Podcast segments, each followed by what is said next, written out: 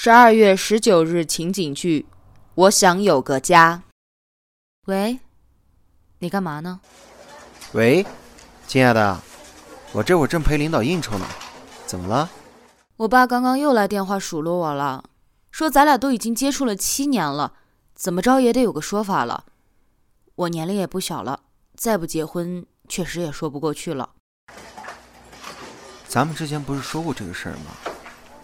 我想等我事业有成以后再说。为什么一定要等到事业有成呢？我不介意裸婚的，咱们可以先住在我爸妈的旧房子里。结婚以后用钱的地方还多着呢。现在我们能靠父母，结婚以后我们就只能靠我们自己了。水电暖气，到处都是需要钱的地方。可是你也要替我考虑考虑呀！我已经三十三了，真的等不起了。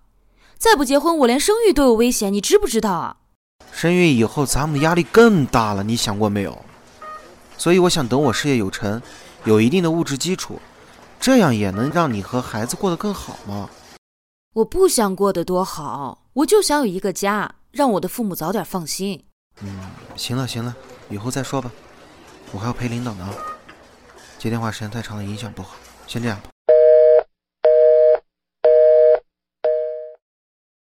桃子，我该怎么办呢？我们恋爱七年了，感情也已经稳定了，可是他就是不想提结婚的事儿。每次说起来呢，都说要等到事业有成。你说他真的就不能替我考虑一下吗？